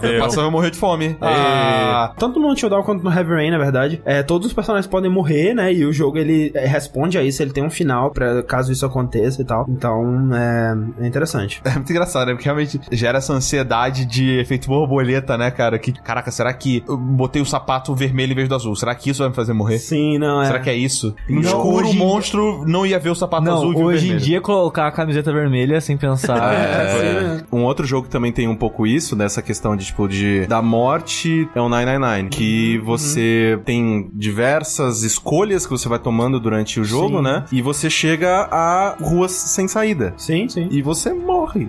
É, exato. E É. aí você, não, ok, tipo, essa foi uma linha do tempo. O jogo reconhece isso literalmente como, essa foi uma linha do tempo. Uhum. Retorne e tente outra. Gente, outra. Eu acho isso fascinante. Os jogos da série aí do Zero Escape, eles fazem isso. Esse ano E tem mais um. Yes! Vai ter. No Permadeath, é o que a gente tava falando, né? Seu, o seu herói morre, mas ainda funciona como se fosse um estado de reset, né? Muitas vezes. Você só tá perdendo o seu avanço. É, é, do Daisy. Você morreu, perdeu o personagem, começa de novo com um personagem novo. Mas tem jogos onde você morreu, beleza, você morreu, você perdeu o seu personagem, mas vem cá, a história continua. Segue em frente aqui. O próprio Until Dawn, que o André falou, ele é um exemplo disso. Sim. Ele tem permadeath, mas a história continua. É, ela não reseta. de quem morrer, ele se adapta, né? E a história continua. E aqui tem jogos que. Spoilers. Por favor, é, agora a gente vai citar alguns jogos em que o protagonista morre. Mas olha só, todos esses jogos eles têm pelo menos mais de 5 anos de idade. Sim, mas de qualquer forma a gente vai falar sobre jogos que Protagonistas o protagonista morre, o jogo continua e, né, se você não sabe disso for jogar, o jogo vai ficar É. um pouco mais chato pra você. Um que rouba um pouco nisso é Chrono Trigger. Sim. É. Porque o Chrono morre eventualmente quando eles enfrentam o Lavos pela primeira vez, mas aí depois eventualmente você traz ele de volta. Mas dá pra terminar sem. Dá pra Exato. terminar sem. E da primeira vez que eu joguei, eu realmente comprei a ideia. Caraca, realmente o Conan morreu e o jogo agora vai continuar sem ele. Foi bem chocante. Mas, é, mas ele também tem aquela dissonância, né, do, do Phoenix Down. Ah, né? sim, é. Que ele, o Trono morre, mas ele morre numa cutscene, entre aspas. Né? não, mas é que ele morreu por um negócio muito foda. É, mas é- isso é De muito... fato. Não foi, não foi É. uma espada, foi Não. tipo o cara que vai destruir o mundo. Sim. É, e- Foi uma morte de anime muito foda, de verdade. Mas isso acontece muito, né? A maioria dos jogos que a gente vai citar aqui, ele se Mas, enquadra mas nisso. o, sabe o que é o foda de falar do Phoenix Down o tempo todo? É porque Phoenix Down não cura death, só. É você como se você tivesse. Levanta aí, cara. É. É KO status, não é- exato. Não é é você tá inconsciente. Você foi, tem sei lá, revive. O jogo, os jogos não tratam morte como um status. Ah, tá literalmente morto. Não, tá KO. tá desmaiado. É, você tomou um soco na cara. D&D, e você tá entre menos 10 e 0. Então por isso que aí o Phoenix Down seria tipo. Mas se todo mundo tiver KO, é morte. Se todo mundo tiver supõe que KO, o é monstro game- chega lá e... Se todo, se todo mundo tiver KO, é game over e você não Porque sabe o que aconteceu. conseguiu fazer nada. É, porque, é, porque se um só deu KO, o outro vai lá e levanta. Se todo mundo deu KO, ninguém levanta ninguém, os monstros fazem a festa. É. Exato. Entendi. Mas isso acontece muito, Rick, isso de ser na cutscene, né? Porque Red Dead Redemption é a mesma coisa, cara. Você morre o jogo todo, cara. Você É, não. dá um tiro na cara o jogo todo. Não, e pior, porque a cena que você morre no final, né? Que é aquela cena, você tá no, no celeiro, aí você abre a porta e tem, sei lá, 20 caras na sua Não, frente aqui. eu obviamente mataria todo mundo. Todo mundo, cara. Pô, porra, Dead, Dead Eye sinistramente. Deixa eu jogar aí. Deixa eu jogar pra ver se esses caras me matam, então. Cara, eu fiquei bem puto, cara. Porque, tipo, eu matava todo mundo ali fácil. Com aquela a espingarda que tem 22 tiros de uma vez, sem recarregar. Porra, mas muito fácil, cara. Muito fácil. E ainda mais que no, no Red Dead tem aquele item que é só sair no menu que ele te cura instantâneo. Porra, muito fácil. E o fato de que é aquilo que mata ele me deixou bem puto. Eles tinham que ter feito uma cena mais absurda. Tipo do. Chrono Trigger. Tipo do Chrono, Chrono Trigger, Desce o realmente. Ali, mata, Sei é lá, não, sei lá, os caras pegam e amarram o Marson, colocam ele na linha do trem. É. Ah, você vai matar o trem? Então tá, tenta aí, dá, vai dar dar É aqui que é faroeste, senão podia fazer tipo um momento de traição na história, que prendem ele, aí exato. matam Pega ele. despercebido. É, Alguém dá um tiro na nuca ele, dele. né? Exato. Exato. Mas faroeste, né? Tem que ser troca Sim, de sim, tiro. sim. Mas é engraçado que nesse aspecto o próprio Until Dawn ele, ele leva isso mais legal, né? Tipo, tudo é cutscene, Tudo é né? cut- Então. Quando tudo é cutscene, nada é cutscene. Exatamente. Exato. Olha aí. Mas no caso de outros jogos, né, que continua mesmo depois do protagonista ter morrido, eu cito Modern Warfare como um, um exemplo maravilhoso, Sim. porque Não, foda. aquela cena da bomba caindo e você no chão é, muito, assim, por mais que eu nem lembre qual que é o nome do personagem naquela hora, não lembro qual dos, Não, dos É o- não, o se é Soap? Price, Não, não. se é so, não, o Soap ele tá, ele tá vivo até o 3. Mas tipo, eu nem lembro o nome do cara. Pô, Mas acho que isso faz parte da beleza do negócio. acompanhar aquilo em primeira pessoa e ver, tipo, caralho, tipo, eu, eu realmente morri aqui, morri. velho. E o jogo Caralho. continua, né? Eu acho foda que essa foi uma das cenas que eu escolhi no primeiro download que eu participei na minha vida. Momentos usual, eu falei dessa cena, eu achei foda, que todo mundo pegou desprevenido, acho que ninguém tava pensando nela. Os Call of Duty adoram isso, né? Porque depois teve o No Não, Rush, depois né? Sim, é, depois sim. Sim, Que sim. no final daquela merda você toma um tiro na cara. É, e- Mas a, a fodeza, a fodelança dessa cena é que, cara, é despercebido, velho. Você acabou de ganhar, você tava numa missão que você completou, velho. Ganhei a missão tá- aqui. você tá indo embora, Tô indo cara. embora, falou. Você tá indo embora, Aí do nada, você tá falando ah, apertaram uma bomba nuclear. Ai, que pena. Morre aí, otário. Você não pode fazer nada. Ponto, morreu. Caralho, velho. É Velho, é foda demais. É muito, impactante, é Puta do que caralho. Que jogo bom, É. né? Puta E merda. é aquela parada, né? Tipo, se for pra fazer uma parada na cutscene, então morre por uma parada que teu cara. É, exato. Tipo, você vai fazer Não o quê? como, Você é. vai fazer o quê? Eu controlando ali, eu teria morrido. É, bomba atômica, velho. Fazer o quê? Dead Eye, pô. Tudo atirando bomba atômica ali, de boa. Um jogo mais obscuro, né? Mas que ele também brinca um pouco com isso. É um jogo chamado Dragon Valor, que é um jogo de PlayStation 1. Que é basicamente: é, você é um cara que tem que matar o vilão. Aí chega no vilão, você morre na história. Aí você joga tipo com seu filho. Ah. Aí o seu filho quer te vingar. Aí falha. E você vai passando a linhagem diferente do Infinite Blade, que a falha do jogador resulta em você seguir. A história é essa. Você joga ao longo do jogo com 6, 7 personagens. Eu não lembro exatamente, faz muito tempo que eu joguei. Caraca! Mas Bem jogo legal, longo. Não, legal. você- e é legal que você passa pelas eras. Vai mudando, vai dando passagem de anos no jogo. E é o mesmo vilão? coisas. Eu não, não lembro. É pior que agora eu não Faria lembro. sentido se fosse, sei lá, uma organização. Sim, e, eles têm, e os personagens têm jogabilidades diferentes ainda. Que da hora, velho. Sim, é bem legal o É jogo, bom jogo. cara. É, é bem divertido. Eu acho que pra fechar aqui, um- uma maneira de tratar a morte que ainda é muito incomum e na verdade foi uma das coisas que me deram a ideia de da gente gravar esse podcast, é o que eles estão chamando no movimento que chama Death Positivity, ou positividade acerca da morte. O que isso quer dizer, né? Que é, é saudável conversar sobre a morte, é saudável ter curiosidade sobre a morte, é saudável você... Rick, sinto muito, mas você vai morrer. Que coisa, é... Eu já estou morrendo. E tem alguns jogos que têm tentado tratar a morte é, não como algo negativo, né? Como algo a ser evitado. Mas algo natural, né? Algo natural, algo que vai vir pra todos Tipo nós. fome. Tipo, Você tem fome? Agora, Fome, muita. Fome. Meu Você Deus. também vai morrer. todos vamos morrer assim Você como tem sono vamos. também. Não tá de cagar às vezes, às vezes Às não. vezes não. O sushi, Não. ele às vezes tem vontade, às vezes não consegue, né? Os caras cagassem. Seria legal, cara.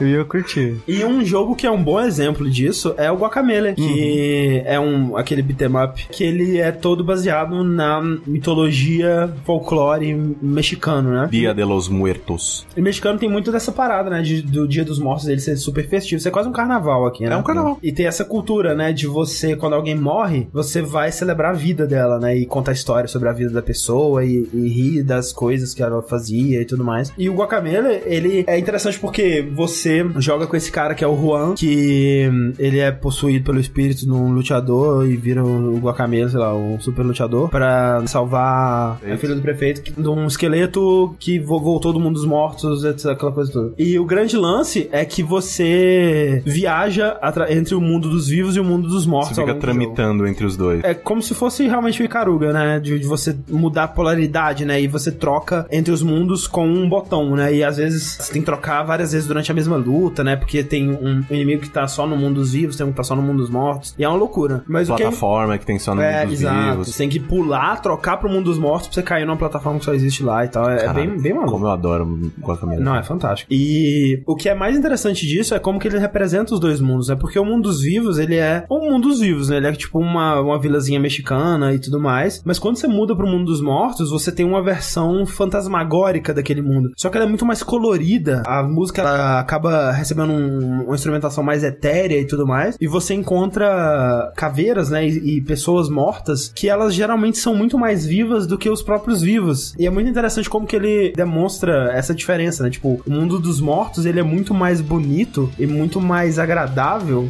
do que o próprio mundo dos vivos. E os mortos estão mais de boa com a situação deles do que os próprios vivos estão, É né? porque se você for para pensar que é uma continuação, todos os mortos são uma versão mais evoluída do- dos vivos, né? Sim. Ah, e também que você, quando você tá morto, que medo você tem? É, que qual a Que preocupação preocupação que você tem? Morrer de fome. Né? Perder um osso. É, essa é uma preocupação. É, essa- Que também é do vivo, então tudo bem. Mas nessa mesma temática também tem o Green Fandango, né? Green Fandango, é. Acho que só coisa. A única maneira de ver. É o México, vá pro México. É. É o médico, é. Se quer ficar feliz com a morte, o médico. Eu quero muito. É uma viagem, tipo, de verdade, que eu adoraria fazer. Pro mundo dos mortos? Não, pro. Essa todo mundo tem a passagem. Chegou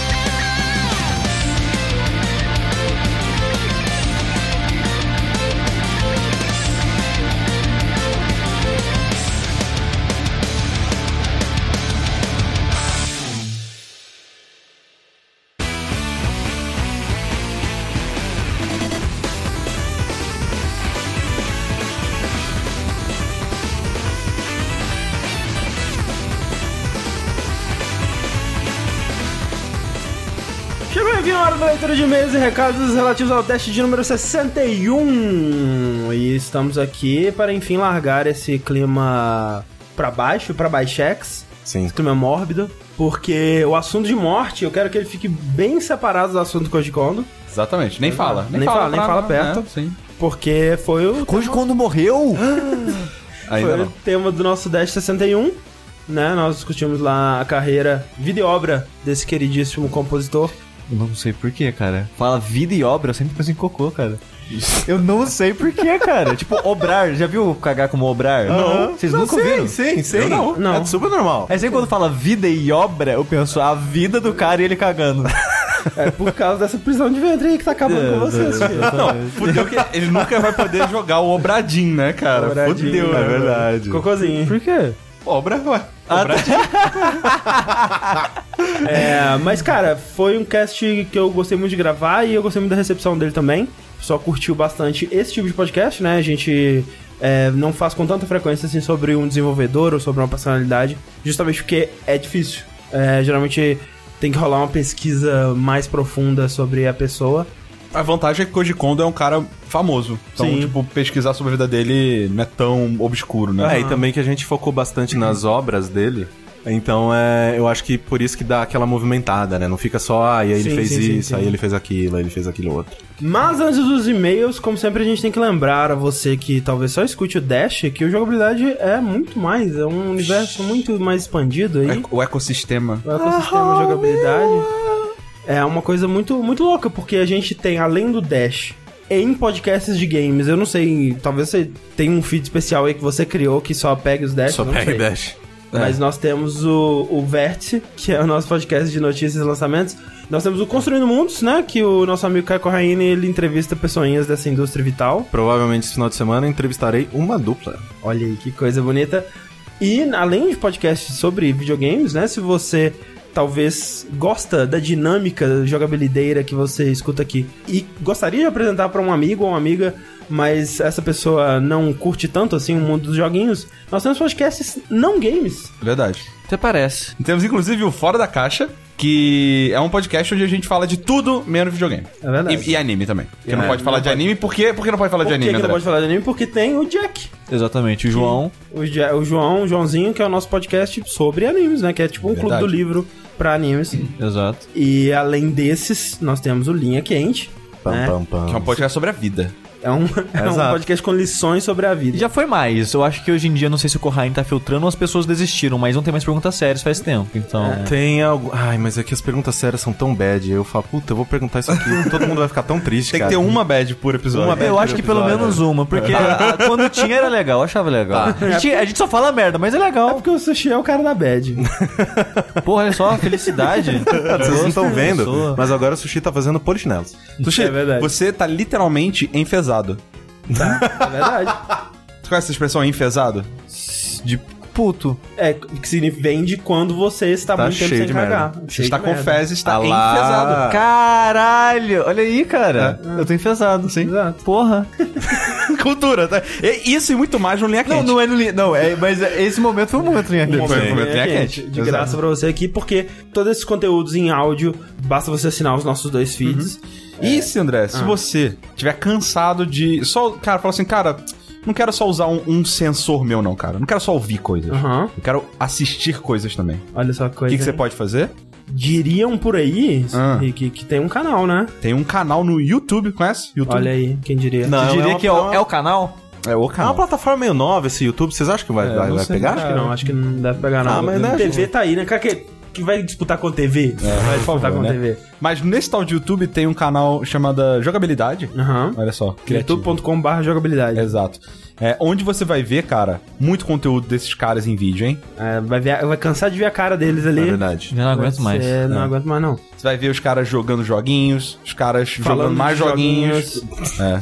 É verdade, a gente não tem nada não jogos no, no canal do YouTube. Tem, tem os. Ah, tem Tá, realidade. tem realidade, é verdade. Realidade. É verdade. Tem um pra sair aí. É verdade. Tem alguns, na verdade. E todo esse conteúdo, ele é viabilizado pelo nosso Patreon, né? A campanha que a gente lançou lá em agosto, Uhum. setembro, não lembro mais. E que está nos sustentando, né? Foi o que nos fez conseguir mudar para São Paulo e dividir esse belo apartamento. é, no qual eu tenho acesso irrestrito à coxa do Rick, É verdade. Sempre. sempre que eu quiser. Open coxa. Open coxa. e, e pra que continue assim, você deve fazer a sua parte também, né? Sim. Seja espalhando a palavra, né? Espalhe a palavra de jogabilidade, apresente ele para novas pessoas. Ou contribuindo diretamente, né, na nossa campanha, com o valor que você conseguir a partir de um dólar aí. Você já está ajudando profundamente. E a gente tem muitas metas para atingir ainda, então entra lá no patreon.com.br A gente precisa de 3 jogabilidade. mil reais pra conseguir ir ao banheiro.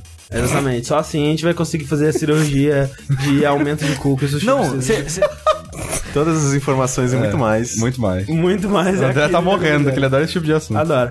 Não, Facebook, Twitter. Cara, pega, pega uma rede social, bota barra jogabilidade, grande chance de você encontrar a gente. Ah, redes sociais normais. Não vai, tipo, no Trinder, que é pra buscar... pode Não sei, também, pode não também. sei. Vê lá, ué. Vai que acha.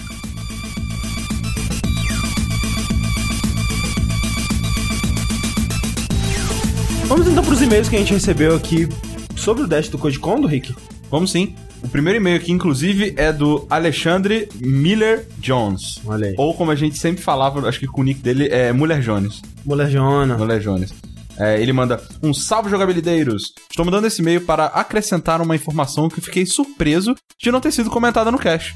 Como vocês comentaram, no Super Mario Bros, a música tinha que ser programada no código do jogo. Quando o Koji Kondo estava fazendo isso para o Super Mario, ele percebeu que tudo no jogo, incluindo outros efeitos sonoros e a própria movimentação dos personagens, ocorria em sincronia com o processador do NES, o que o levou a programar a música nesse mesmo tempo.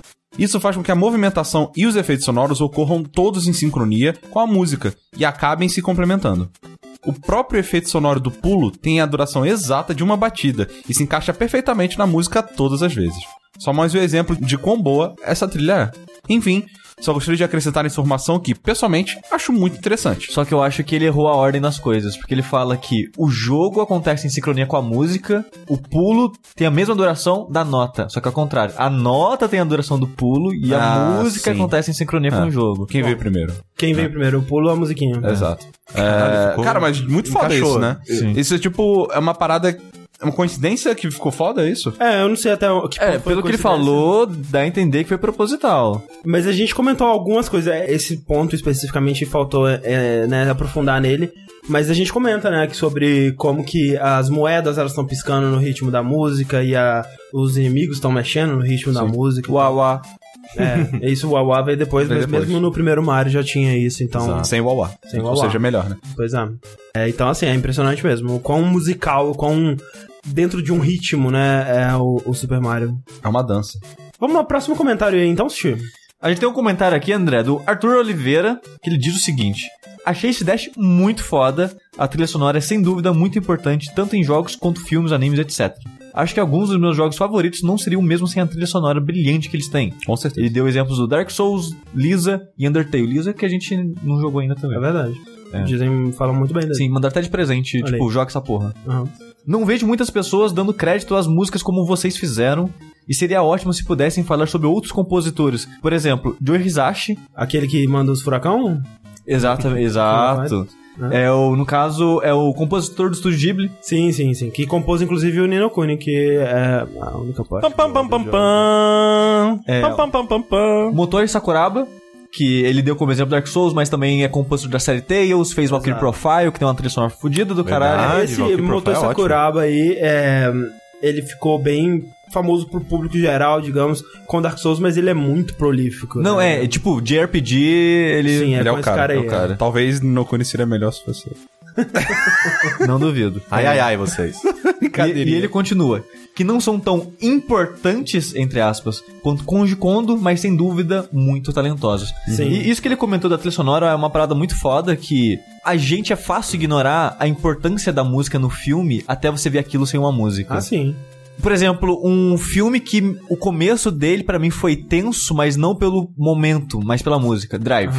O começo do filme Drive, que é o cara fugindo do carro sim. da polícia, e tem uma música muito tensa. E aquela música deixa a situação tensa e você apreensivo.